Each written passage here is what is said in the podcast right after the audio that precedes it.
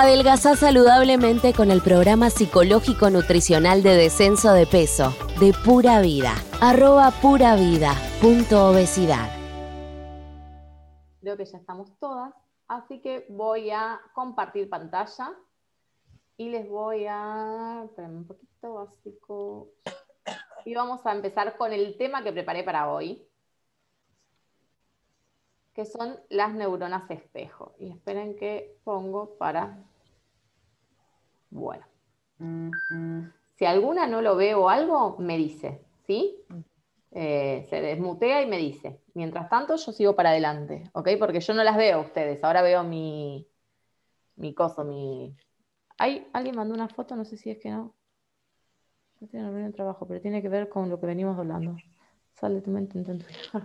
bueno, eh, vamos a hablar de las neuronas espejo. ¿Sí? ¿Qué son las neuronas espejo? Es algo relativamente nuevo. Las neuronas espejo, relativamente nuevo. En el ser humano, no, obviamente, relativamente nuevo es su, descubrimiento. Nosotros lo hemos tenido siempre. Pero es relativamente nuevo en el sentido de, si uno piensa en la evolución de la ciencia, ¿sí? Bien. La pregunta es que nosotros hacemos es, ¿vieron por qué nos contagiamos a veces el bostezo cuando vemos a otro bostezar? ¿O por qué nos contagiamos la risa? También. ¿O por qué cuando, no sé, vamos a un velorio y por ahí no es alguien cercano a nosotros, pero la situación de tristeza nos bajonea, ¿sí? O nos pone nerviosos. ¿Por qué tenemos esta cuestión empática con el otro? Sería la pregunta. Bien un doctor Giacomo Risolati fue el que descubrió en el 96, chicas, no hace tanto, en 1996, o sea, yo estaba en sexto grado en 1996, no hace tanto tiempo, y este tipo descubre las neuronas espejo, ¿sí? Es este señor el que la descubrió. ¿Y cómo la descubrió? Él lo que hacía era evaluar en los, en los simios ¿sí? sus eh, actividades neuronales en los momentos donde hacían diferentes, eh, diferentes eh, actividades que les enseñaban a hacer, ¿sí? Cómo funcionaba el cerebro en las diferentes partes, en las diferentes actividades. Pero en un momento se dieron cuenta que cuando el simio agarraba, no sé, la banana, se activaba su, se activaba su corteza motora. Bien, o su corteza premotora. Bien. Ahora en un momento se dieron cuenta que el simio que estaba quieto y miraba al otro simio que agarraba la banana, también se le activaba la, corteza motora. ¿Sí? O sea, y ese no se estaba moviendo, estaba quieto mirando como el otro se movía. Bueno, esto podría haber sido una falla, con lo cual se siguió investigando y se llegó a la conclusión de que lo que tenía ese simio en esa, en, en esa parte era su neurona espejo. ¿sí? Se activaban casi, esperen, casi las mismas neuronas que se activan cuando, hace, cuando hace la actividad. O sea, casi las mismas neuronas que activo cuando levanto el celular. ¿Sí? De hecho, yo estoy haciendo esto, este movimiento ahora, y ustedes están activando sus neuronas espejo con el movimiento que yo que no sé si me ven, porque yo no entiendo nunca si ustedes me ven o no me ven, no me ven, claro. Es al pedo lo que estoy diciendo. Pero bueno, sí. ¿me ven? Yo, no yo sí. Nunca entiendo cómo funciona esto, si ustedes cuando ven la cosa me ven a mí, no me ven. Yo te veo un cuadradito chiquitito. me parezco loca, sino actuando sola. Pero bueno, digo, cuando yo me muevo, sus neuronas espejo se están, eh, sí te vemos bien, sus neuronas espejo se están activando también. ¿sí? Mis neuronas motoras se están activando lógicamente porque estoy moviendo algo, pero las suyas sin estar moviendo nada también se activan. Entonces, ¿dónde están? Están por todo el cerebro, pero vamos a ver, hay lugares puntuales donde las neuronas espejos están. Chicas, yo les juro que esto tiene un sentido para nosotros. Aunque ustedes ahora digan, ¿qué me está diciendo esta? ¿Qué tiene que ver con la dieta? Yo les juro que yo las estoy llevando a un lugar que tiene sentido para nuestro, nuestra enfermedad. ¿sí? Uno de los lugares donde está es la corteza motora. Yo acá les puse un dibujito como del cerebro para que ustedes puedan ver más o menos la corteza motora, que es el control de los músculos voluntarios, ¿sí? es esto de, moverme yo. La corteza motora se relaciona con la ínsula, que es una parte interna del cerebro, y la ínsula a la vez con el sistema límbico. Nosotros hemos hablado muchas veces del sistema límbico, y el sistema límbico para nosotros es fundamental. Es, es la parte del cerebro que tiene que ver con las emociones. ¿sí? Y piensen cuántas veces nosotros comemos por emoción.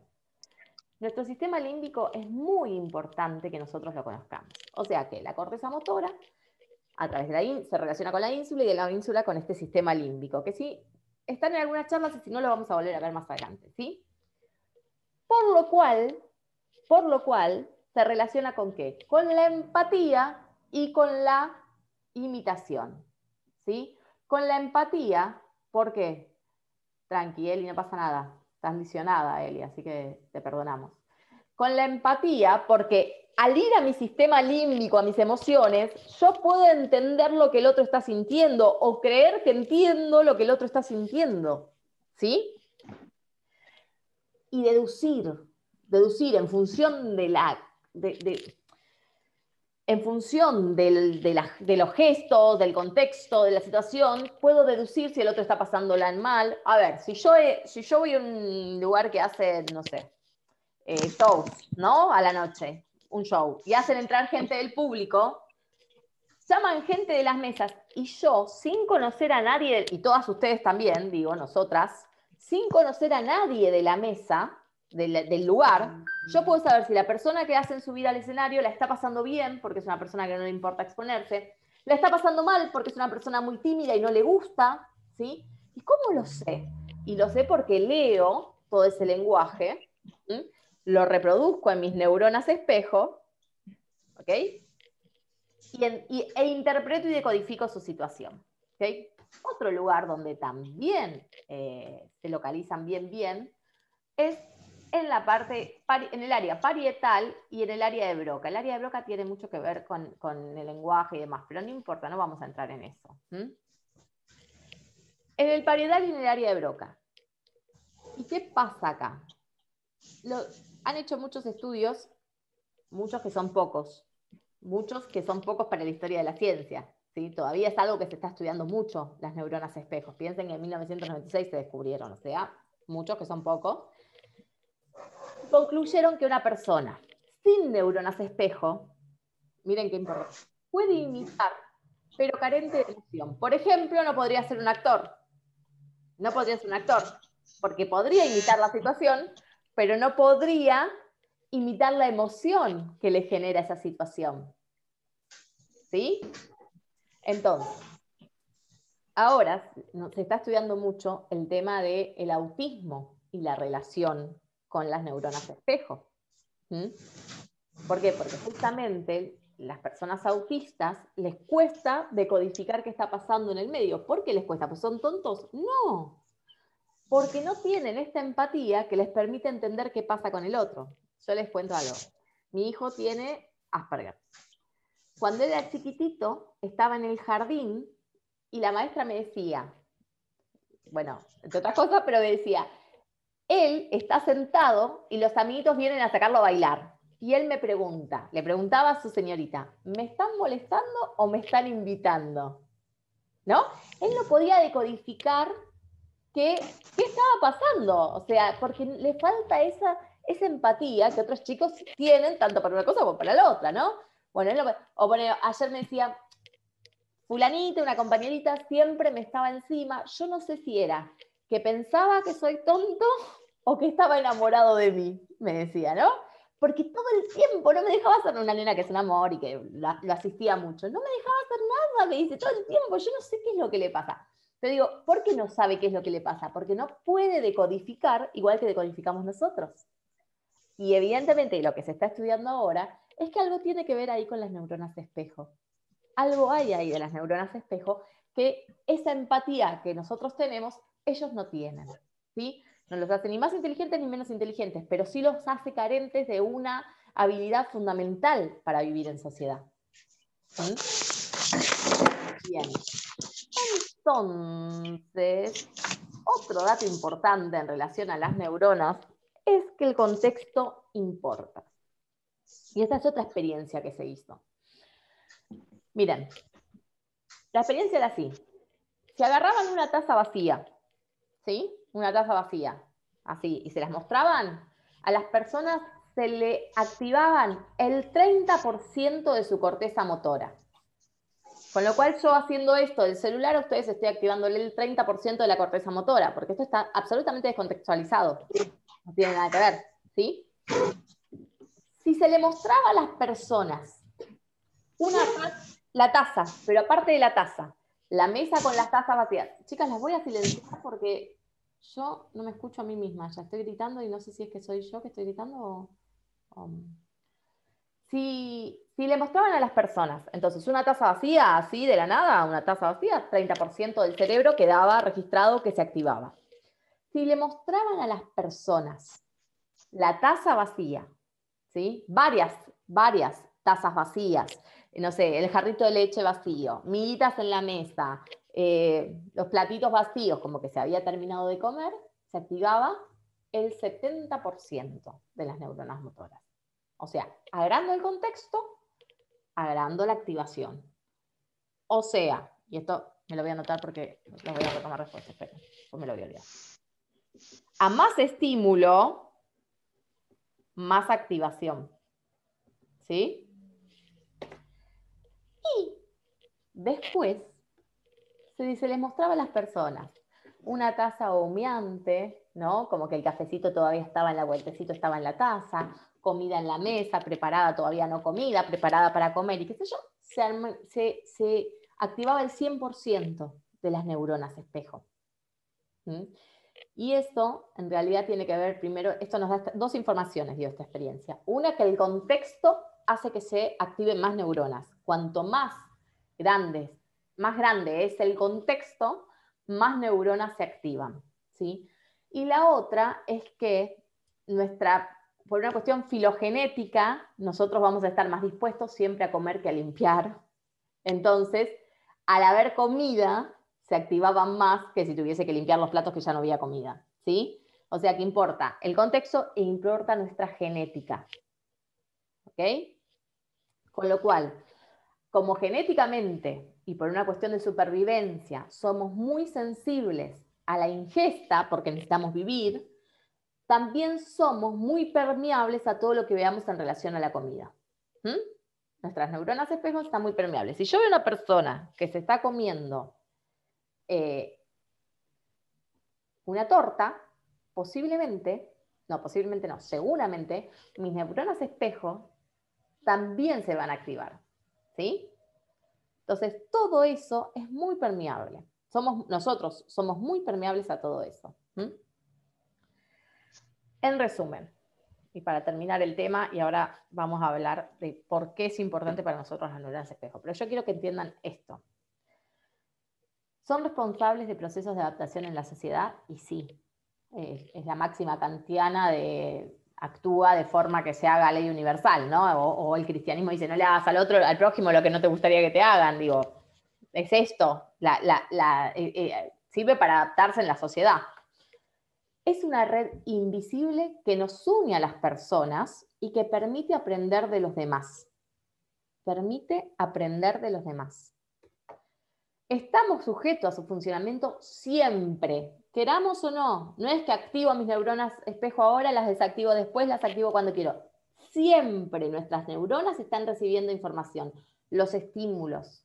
Lo que percibimos del ambiente lo estamos recibiendo siempre y estamos activando neuronas espejo siempre. ¿sí? Y nos permiten ser empáticos y nos permiten imitar. Se aprende por imitación. Así que vamos a aprender. Si imitamos, aprendemos. ¿Sí? ¿Cómo aprenden los chicos a hablar? Por imitación. Empiezan a, y primero no les sale bien y lo terminan eh, diciendo tantas veces, le terminan refinando, ¿sí? Pero el chico no es espontáneo que aprende que vaso es, como ve que la mamá le dice vaso al vaso, el chico le empieza a decir vaso al vaso, ¿sí? Es por imitación. Bien, nosotros, nosotros en este proceso que estamos atravesando, también tenemos que aprender. Nosotros también tenemos mucho, mucho que aprender.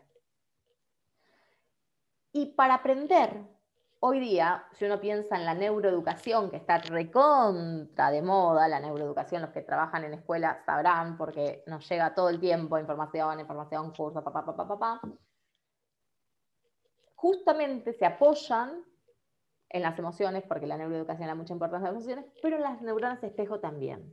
¿Sí? Entonces, ¿qué quiere decir? Que si yo tengo que aprender algo, me tengo que apoyar en mis neuronas espejo.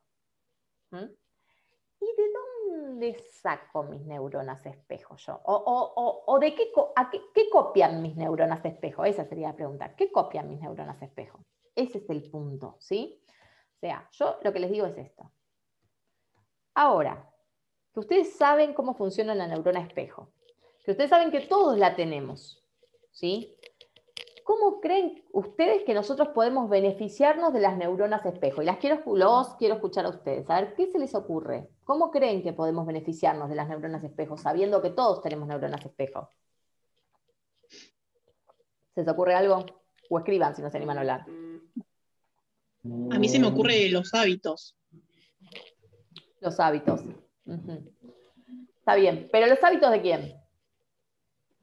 De otras personas que están pasando por la misma situación.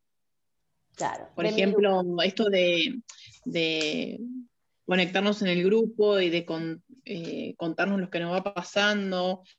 Las situaciones, hoy hablaba con una de las chicas eh, y pasamos por lo mismo, de distintas maneras, en distintas medidas, en distintos tonos, pero siempre vamos pasando por lo mismo. Tenemos el mismo conflicto con la, con la comida absolutamente. La diferencia eh, en los tratamientos grupales es que se trabaja con las neuronas espejo. ¿Sí? Ahí está, un ejemplo, mi compañera empieza a caminar y me dan ganas de caminar. Exacto, chicas, cuando ustedes mandan fotos de que están haciendo gimnasia, de que están caminando, de que están, están activando las neuronas espejo de sus compañeras. Y cuando sus compañeras le mandan Sí, hoy fui, hoy fui a una fiesta y comí lo que había llevado. La verdad que estoy re feliz. También activo las neuronas de espejo de otro, o activan las mías. ¿Sí? Entonces, estar en el grupo es fundamental. Es fundamental. La otra, es fundamental el contacto del grupo, tal cual. Lo otro, es fundamental contactarse con cosas que tengan que ver con este estilo de vida.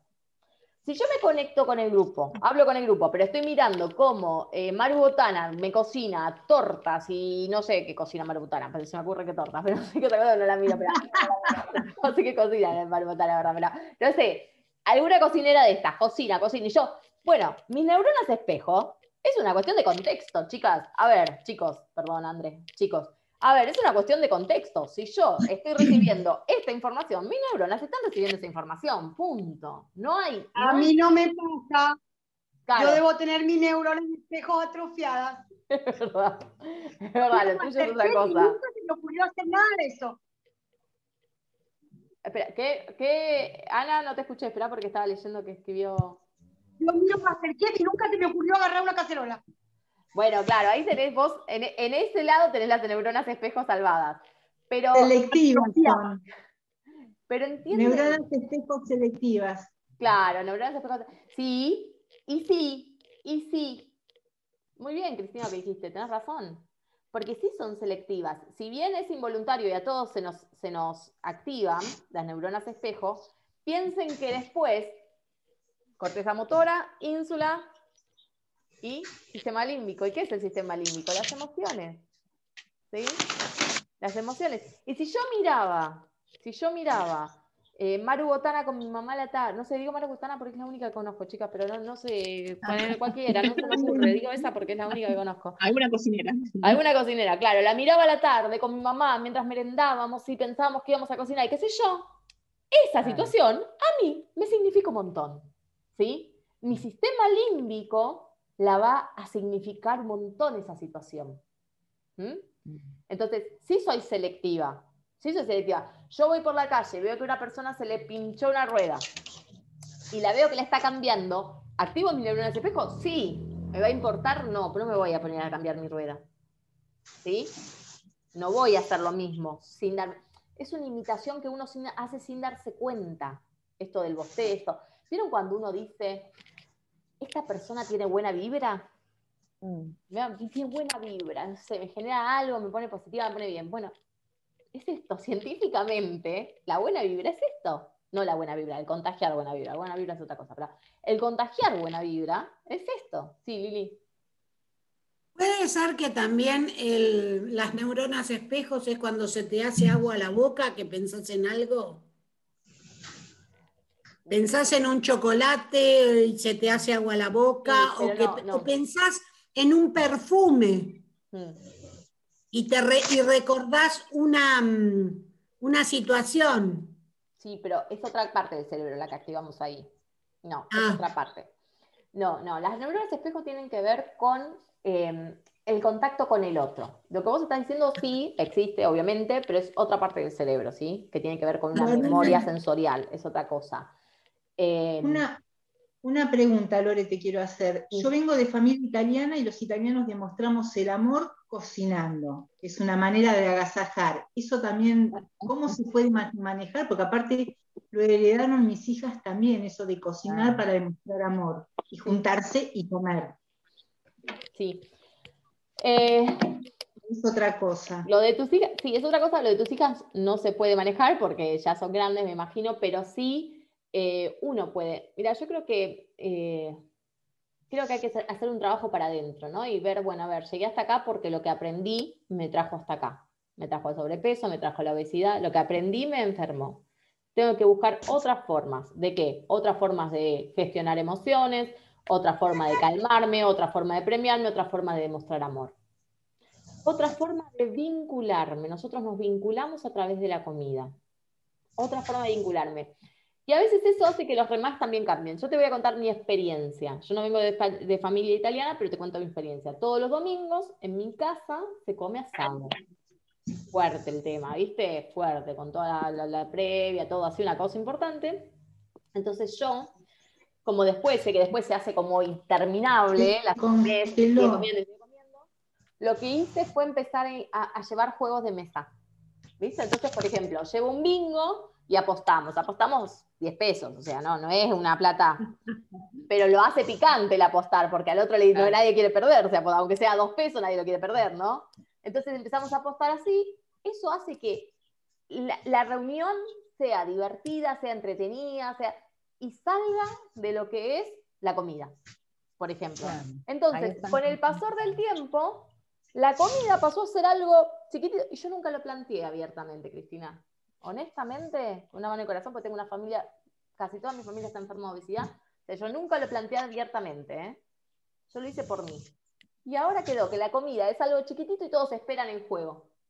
¿No es el momento del juego? Qué buena, qué buena, Pero, qué buen tip, te digo, ¿eh? Sí. Vos sabés que a mí se me, congeló y no alcancé a escuchar. Ay, no, te decía que yo en mi caso lo que hice fue cambiar eh, el, vincularme a través de la comida con otra cosa. Entonces lo que hacía es los domingos en mi familia llevaba un juego, llevo, todavía lo hago, chicas, porque me sigo juntando, llevo un juego de mesa, en realidad llevo un bingo y apostamos y, jugamos al bingo y todos se ponen con... Entonces yo de a poco fui sacando la importancia de la comida, de hecho todos quieren terminar de comer para limpiar la mesa y jugar al bingo.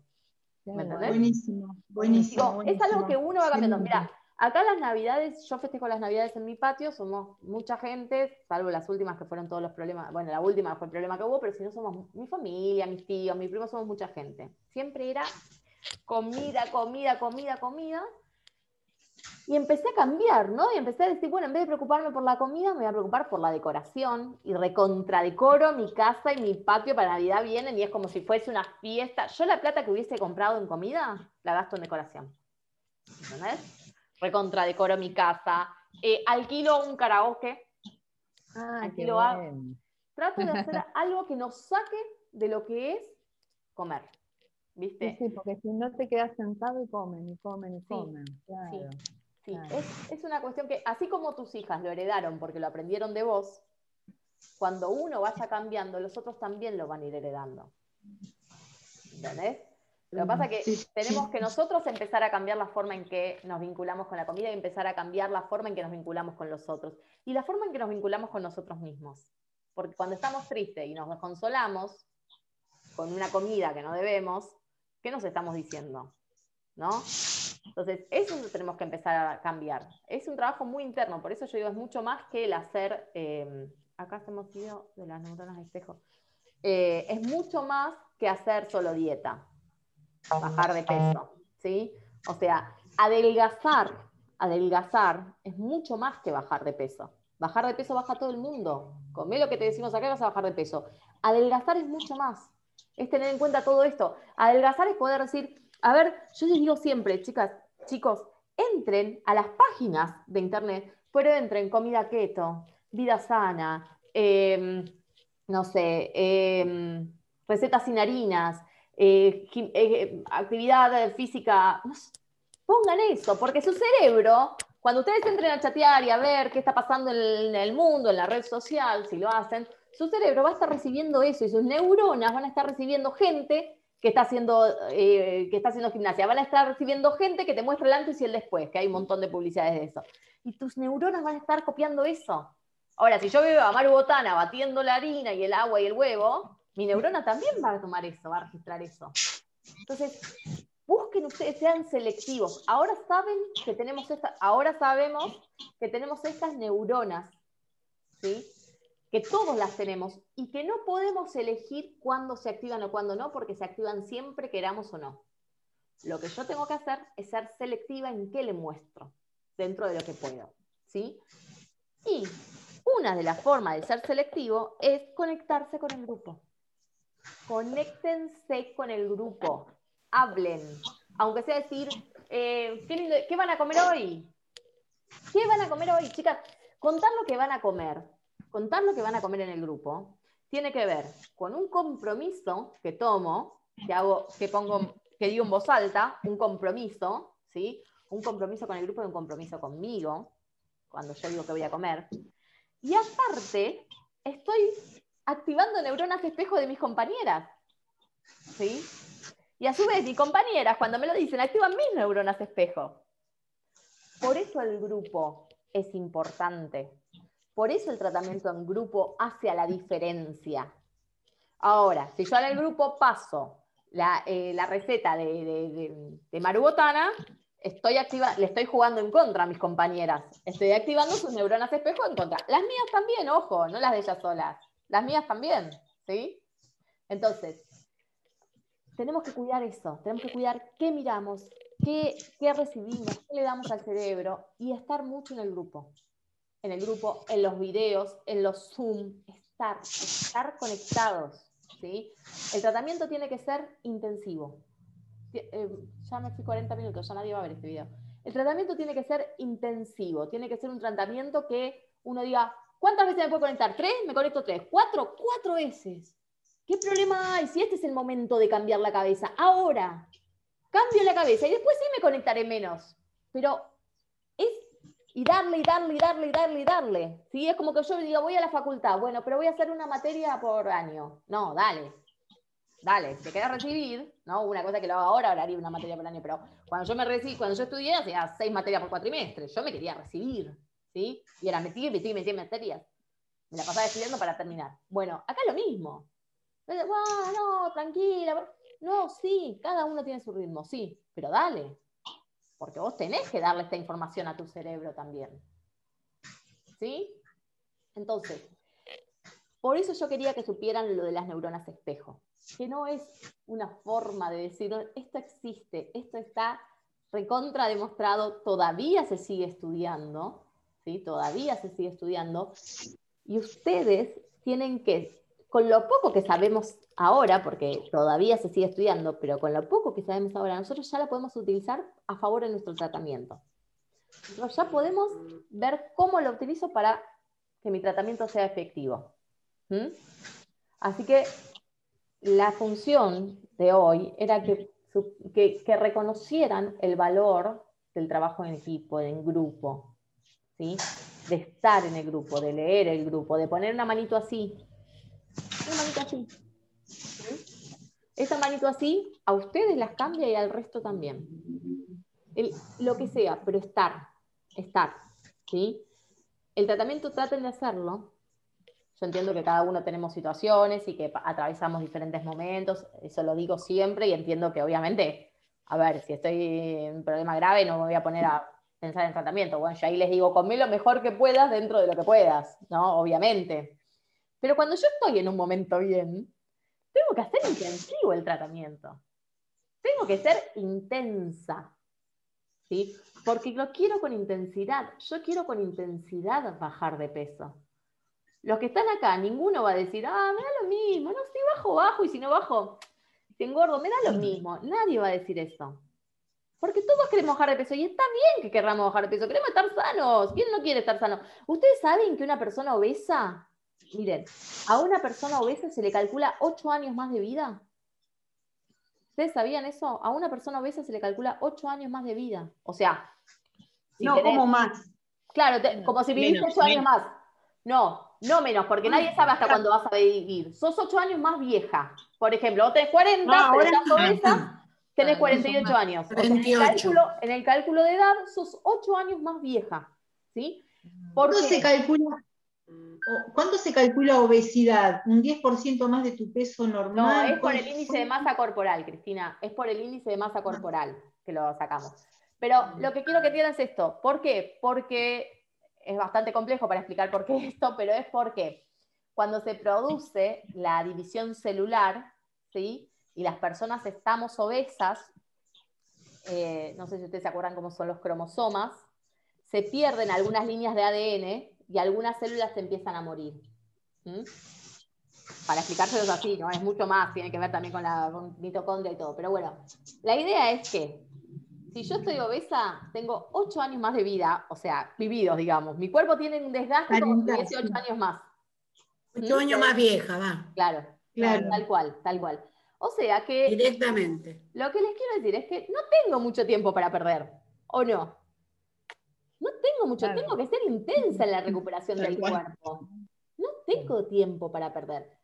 Tengo que ser intensa, tengo que tratar de conectarme lo más que puedo, tengo que tratar de ver videos, tengo que tratar de conectarme con todo lo otro, aunque no sea pura vida, chicas, chicos, aunque no sea pura vida, aunque sea, eh, no sé, eh, una página de lo que quieran pero conectarme con esto, ¿sí? Con ese tipo de información. Sí, mínimo recuperar esos ocho años. sí, sí, que estamos a, tiempo, ¿eh? estamos a tiempo de recuperarlo. Y es verdad, Lore, cuando se baja de peso, vos ves a una persona 10 años eh, menor. Sí. Menor de lo que tiene. Lore, nos mataste con esos ocho años, ¿eh? es muy fuerte, pero es muy fuerte porque no es solamente que uno, ay, parezco más vieja. El, cuerpo, las células. El organismo. es verdad. O sea, es, no es joda, se, nos está muriendo el cuerpo más rápido de lo que. O sea, los cuerpos se están muriendo todo el tiempo, ¿no? obviamente, pero más rápido de lo que debería. ¿no? Y, según la edad que tengamos, eh, no sé quién dijo que recuperarlos. Después, cuando bajás, no quedás bien. Eh, yo toda mi vida fui gorda y ahora adelgacé y estoy toda blande. Bueno, pero porque no he hecho Estás divina. No, no, no. hay cosas reales que quedan colgajos cuando hay mucha obesidad o cuando hay un historial de obesidad y hay cosas que no se arreglan si no es con operación. Claro. ¿Sí? Lo que pasa es que para hacerse esa operación, los médicos piden seis meses de sostener el peso, un 10% arriba, un 10% abajo, y en mi opinión, humilde opinión, seis meses no es nada. O sea, tiene que ser más de seis meses. Porque realmente ustedes piensan que lo que se hace es sacar piel, y si después volvemos a estirar esa piel, por más que la piel sea laxa y todo, terminamos llenándonos de estría y podemos lastimarnos mal, hacernos unas úlceras. Así que eh, o sea, digo, está bueno operarse, no digo que esté mal operarse, cada, cada uno, eso es una decisión personal. Y, no, no, está mal, no está mal operarse, pero hay que ser muy consciente de que cambiamos esto antes de ir a la operación. Cuando yo cambié esto, puedo operarme, porque yo ya sé que pasa por otro lado, ¿sí? Pasa por, por esa pielcita que me quedó, estética, papá, papá. Pero hasta que no cambie esto, no hay forma. Y Lore, lo vemos en las operaciones de estómago, en los bypass, que la gente no cambia la cabeza y luego engorda. Absolutamente, absolutamente. Sí, sí, eso eh, pasa un montonazo, tal cual, Moni. La gente se, opera y bueno, pero también eh, ahí, hay una mala praxis médica, ¿no? Porque con tal de operar, digo, también tendrían que, el médico tendría que saber si esa persona está apta Estás, estás muteada, Betty. Si esa persona está apta para operarse o no, psicológicamente digo, pero no por si está apta para, para la operación, sino para no volver a engordar, porque si no le, le algo al divino. Eh, yo, eh, yo tengo dos familiares que se operaron, eran muy, muy obesos, eh, se operaron, mujeres, y después de cuatro años están el doble y no, no, no continuaron con el tratamiento. Más que nada lo que estuvimos charlando con ellas, que me cuentan, es lo psicológico, ¿no? Y tratar de mantenerse así. Pero ahora están el doble que eran antes. es terrible. Tal cual, tal cual, porque las soluciones mágicas no existen. No existen. Nos lo van a vender de mil formas, chicas, porque obviamente a todo el mundo le conviene vendernos las soluciones mágicas pero no existe.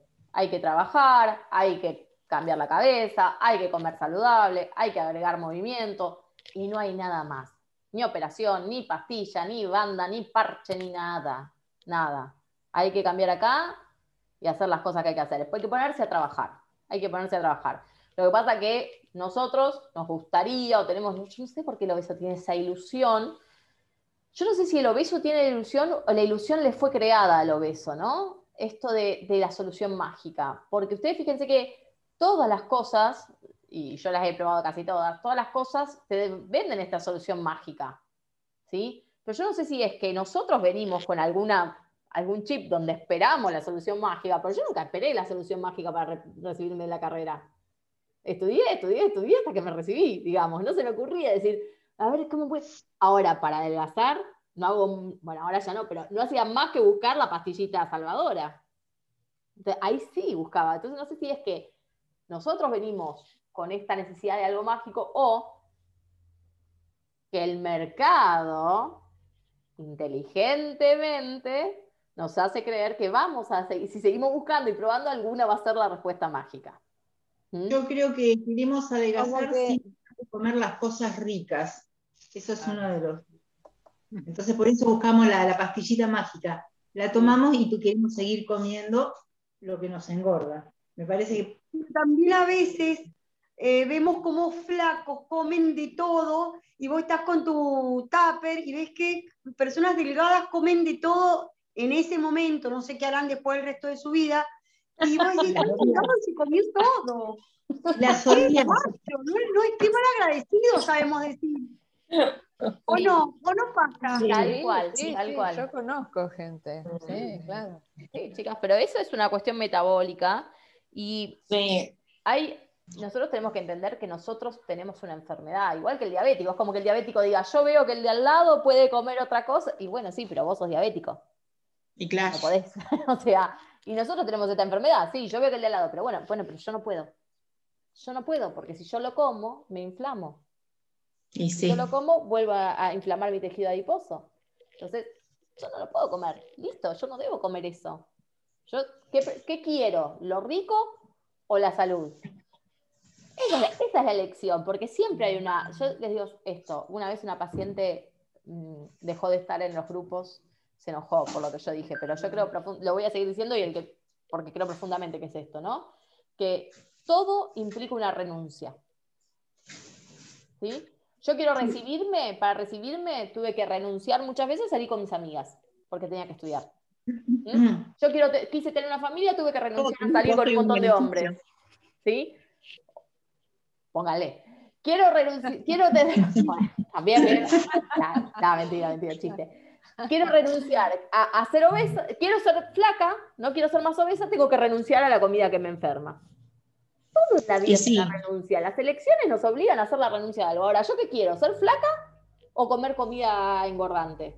Esa es una elección libre. Después yo puedo decir, mira, yo la verdad quiero, no me importa tanto ser flaca, a mí me importa poder comer la comida engordante. Listo, está bien. Nadie puede obligarte a trabajar tu enfermedad. Más allá de que yo cuando me, me puedes decir eso, yo puedo estar pensando, bueno, en el cerebro de esta persona puede estar pasando esto, esto, esto, esto, esto, no importa. Igual es una decisión que vos tomás y nadie te va a perseguir ni te va a internar a la fuerza. Pero si yo decido... es una decisión. Es una decisión, pero si yo decido que quiero bajar de peso, yo tengo que saber que voy a tener que renunciar a algo. Por algo ampliamente mejor, chicas, pero que no se compara un pedazo de torta con sentirme bien, sentirme saludable, con que mis valores bajen, con sentirme segura, con ponerme la ropa que quiero, con disfrutar de mi cuerpo. No se compara, no se compara. tiene un costo y un beneficio. Hasta esto de vincularte con la familia desde otro lado que no pase por la comida. Eso ya es, es un montón. Es un montón. Otros valores pasan eh, a, primer plano, digamos, otros valores. Eso es un montón. Tal cual, sí. Sí. Así que nada. Eh, es súper interesante y todo lo que hablaste.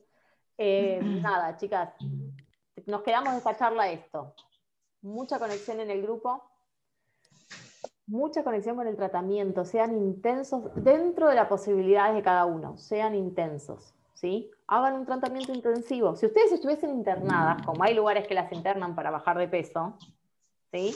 Harían un tratamiento intensivo. ¿Mm? Hagan un tratamiento intensivo, aunque es ambulatorio, hagan un tratamiento intensivo. ¿Ok? Y cuiden lo que recibe el cerebro cuiden todo lo que va recibiendo el cerebro. Es muy importante que ustedes sean selectivos en qué le van a dar a su cerebro. Hay cosas que no, si yo estoy viendo la tele y aparece una publicidad, no la voy a poder cambiar, ya está, ya lo recibió, pero sí puedo elegir lo que veo, en el, por ejemplo, en las redes sociales. ¿sí? Entonces, hay cosas que sí. Si yo me pongo a ver el programa de que cocinan, estoy viendo algo que no va, no me va a hacer, no me va a facilitar las cosas. ¿Mm? Entonces, o miro una serie, no sé, de acción o de cualquier cosa que no tenga nada que ver con la comida, porque hay mil opciones para hacer, o apago la tele, como diría Yo me voy, chicas. Perdón, pero me tengo que ir. gracias, me encantó, Lori. Muchas gracias. Eh, así que nada, chicas, esto es, ¿sí? Conectemos profundamente con lo que queremos. ¿Qué queremos? ¿Ser flacas? Bueno, hay un camino. Hay un camino, hay que recorrerlo. ¿Quiero ser flaca? Puedo ser flaca. Puedo ser flaca, pero todos tenemos la capacidad de ser flacos. Todos. Que tengamos esta enfermedad no nos, no nos obliga a estar obesos. Estamos obesos porque no hacemos el tratamiento que esta enfermedad nos demanda. Pero todos tenemos la posibilidad de ser flacos. Tenemos que hacer el tratamiento que corresponde. Decidirnos y ser constantes en eso. ¿Sí? Sí. Bueno. Más estímulo, más activación. Muy bien. Eso, esa frase, mira, me la había notado acá yo. A más estímulo, más activación. Yo también. De las neuronas espejo. Eso es muy importante. Más estímulo que recibe mi cerebro, más se activan las neuronas espejo. Si yo, acuérdense de la experiencia del contexto, ¿sí? O sea que cuanto más estímulo tenga, más activación tiene. Ustedes tienen que darle mucho estímulo relacionado con esto. No es que todo el día voy a estar frente a la computadora mirando todo, todo, todo, todo. No sino que el tiempo, que claro, pues ya veo que estoy 20 horas mirando la computadora, no, no es la idea, sino que el tiempo que estoy en la computadora sea de lo que yo quiero recibir, no de lo que eso podemos hacer, seleccionar nuestro contexto. Prepárense mis compañeras porque les voy a llenar el grupo de fotos de cerros y de entrenamientos. Absolutamente, Ana. Dale, dale, necesito eso, así salgo a caminar. Absolutamente. les voy a llenar con 5 grados estábamos en el cerro de noche corriendo. Así que les voy a llenar el grupo fotos de entrenamiento. Está bueno, está bueno. a mí me ayudó mucho, chicas, las fotos que pasaron eh, cuando Lore pidió que, eh, para ayudarme un poquito, ya que empecé el lunes, eh, y les agradezco mucho porque por ahí voy, miro la fotito, entonces como que bueno, ya tengo un, un norte, ¿no? Sí, la foto de las comidas. Mónica, ¿vos sos Mónica Gladys? Sí. Soy Mónica de Mendoza. Sí, ah, estás en mi grupo entonces. Ah, sí, sí, sí, en el grupo, En nuestra.